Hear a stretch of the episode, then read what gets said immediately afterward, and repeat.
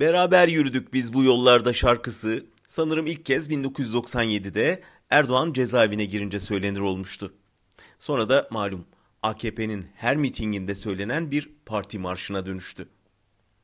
Erdoğan yollarda 30 yıl beraber yürüdüğü, yağan yağmurda beraber ıslandığı yol arkadaşlarının hemen hepsini yolda bıraktığı halde şarkıyı o haliyle söylemeye devam etti.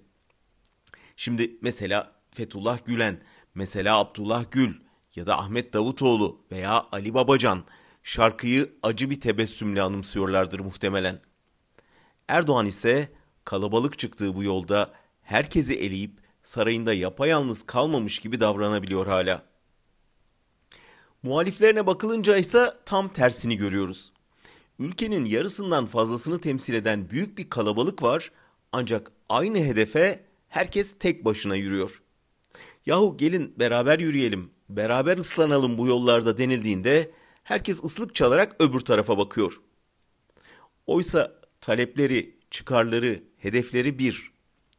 Barış içinde bir arada yaşamak. Çok partili parlamenter demokrasi. Adil bir kamu otoritesi. Sosyal devlet, laiklik, düşünce ve basın özgürlüğü, yargı bağımsızlığı, kadın erkek eşitliği. Ülke bir yangında kavrulurken bu 6-7 ilke etrafında buluşmak bu kadar mı zor? Milletvekilleri tutuklanan HDP'liler adalet talebiyle yürüyüş kararı aldığında milletvekilleri tutuklanan CHP'liler biz 3 yıl önce yürüdük siz buyurun deyip kenara çekiliveriyor. Birlikte yürümeyi, hadi yürümekten geçtim, birlikte görünmeyi başarsalar iktidarın yaydığı nefret havası bir ölçüde dağılacak, insanlar umutlanacak ama olmuyor.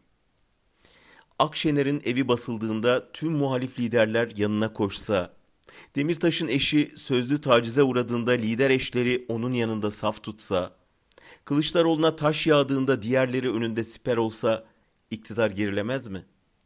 Ezilenler cesaretlenmez mi?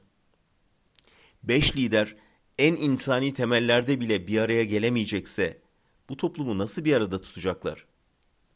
Nefretle bölünmüş insanları nasıl kucaklaştıracak, nasıl bir mutabakat oluşturacaklar? Bu yollarda beraber ıslanmak için daha ne kadar toma suyu dökülmesi lazım?''